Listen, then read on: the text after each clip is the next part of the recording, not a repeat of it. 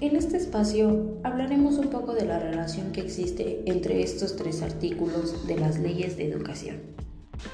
Como primera instancia tenemos el artículo tercero.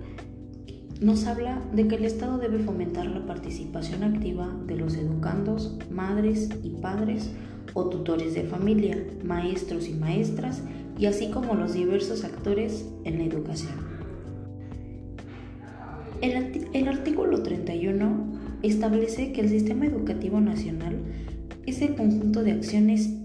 e instituciones y procesos para la prestación del servicio público de la educación que imparte el Estado, sus organismos, con autorización o reconocimiento de validez oficial de estudios, desde la educación básica hasta la educación superior, así como las relaciones y vinculación con la sociedad mexicana, organizaciones, comunidades, pueblos, sectores y familias.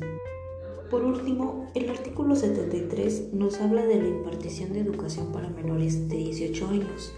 en la cual se deben tomar medidas que aseguren al educando la protección y el cuidado necesario para reservar su integridad física, psicológica y social. Estos tres artículos tienen un enfoque en la preservación de nuestros educandos, de cómo intervenimos nosotros, no solo como papás o como maestros, sino que se trabaja en conjunto tanto uno como otro para poder contribuir en el buen desempeño de nuestros alumnos. Estos tres artículos